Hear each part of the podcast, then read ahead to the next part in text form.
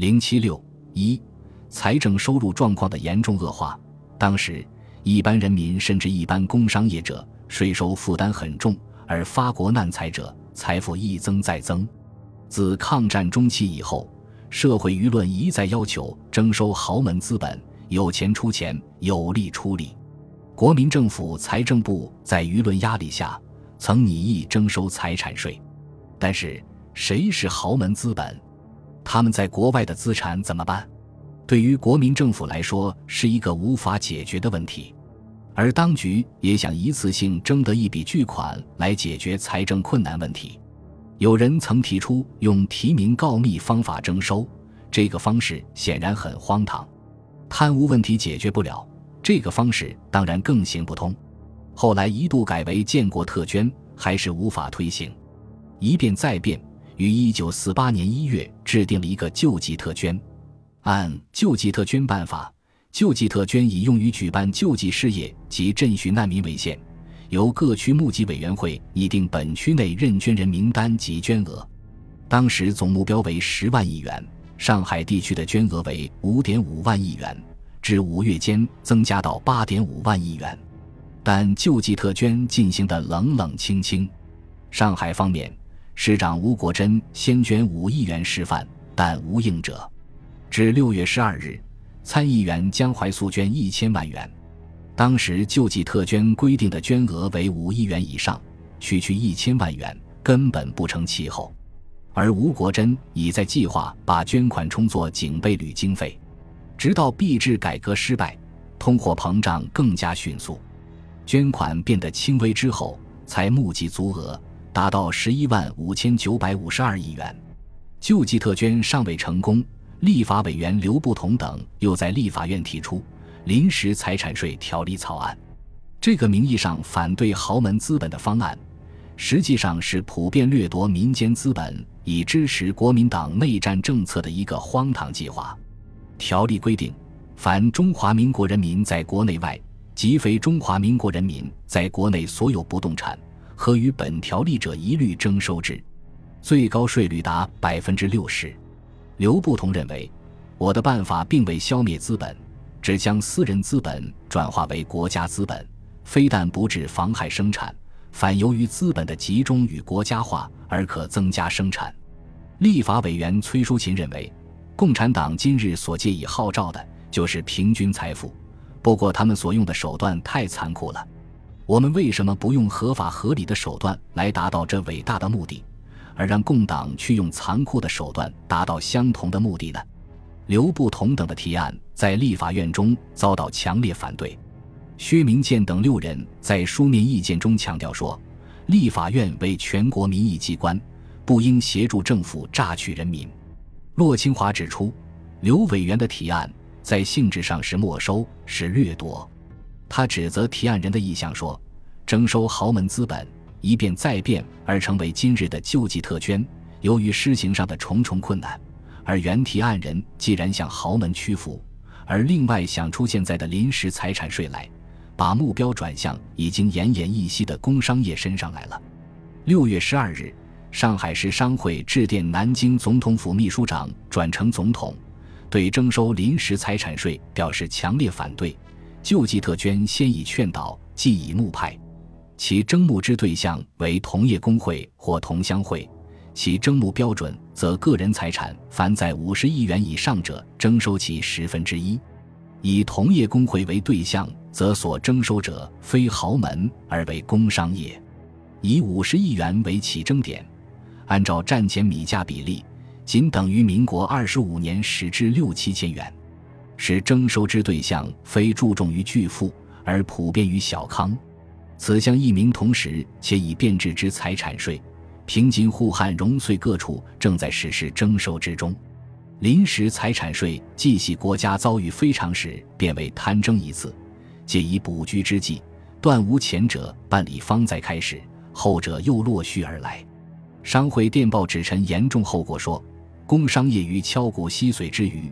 如在与强制其交纳重床叠价之财产税，逆料将来唯有以厂房、土地、机械、工具、实物抵缴借偿税负，其结果促使资金在逃避，工商业破产，而生产大部停顿之余，税收必因之减少，失业必因之增多。电报指出，目前财富集中不在于工商业，而在于特权阶级之少数豪门。文立法院立法委员中有组织清查豪门资产委员会之提议，如能贯彻，继续昔年国民参政会未尽之志，则探厘得诸，庶几无损国脉，有弊岁收。尽管临时财产税没有实现，但最后在所谓币制改革的过程中，还是对民间财富进行了一次疯狂的掠夺。此外，国民党政府尽管债信已经丧失殆尽。但仍想有所罗决。一九四八年四月三十日，国民党政府为调节金融、吸收游资，由中央银行发行短期国库券，分一个月期、二个月期、三个月期，月息五分，八七三折扣发行，以高利率吸引游资。当时，《大公报》社评认为，这是两年余来我国财政金融政策上的一件可注意的事。能借款实缴发行为佳，表示欢迎。但事实上，财政赤字巨大，又无生力事业，高利借款很快又会增加财政负担，不可能解决战争费用的重负。短期国库券先在上海发行，但并不理想。六月一日起，扩大到天津、广州、汉口、重庆、南京五大都市同时发售。但是在通货膨胀的情况下。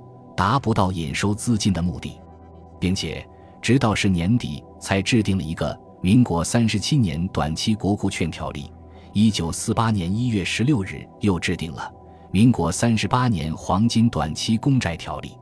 然而，在国民党政府军事彻底崩溃之际，债信也崩溃无疑了，只能成为一纸空文，得不到社会上的支持。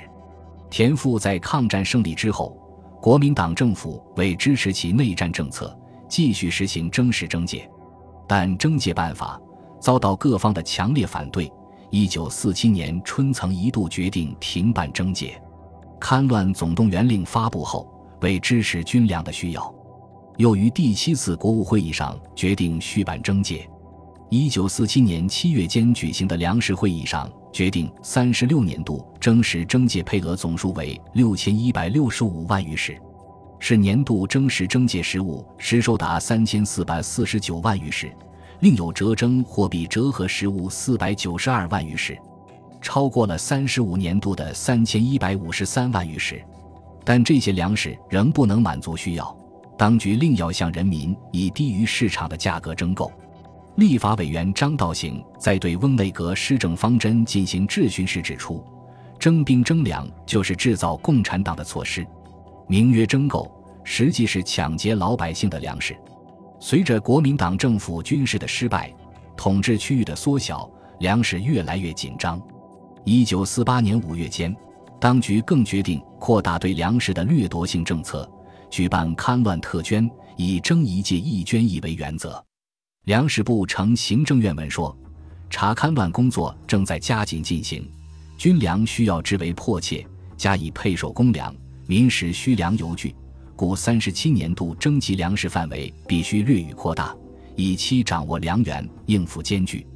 本年田赋征实除前方各省仍按上年成立办理，后方分年免付各省一律恢复全额征收外，征集粮食已一律按征一届一征收。”并为充裕地方自卫，国家戡乱粮源起见，拟加办戡乱特捐，专以大户为对象，累进征收。本年应还到期粮食库券本息及本年应还到期征借粮食，已参照此次国大代表提议，发动人民捐献政府，以作戡乱之用，不再抵缴田赋。估计中央政府征得实物三千四百余万担。不过。国民党政权对农村的进一步掠夺计划，随着军事的崩溃，也就难以实施了。至于非税收入，随着黄金停止出售、敌伪物资等出售的高峰已过，也已难以成为大宗财政收入的来源了。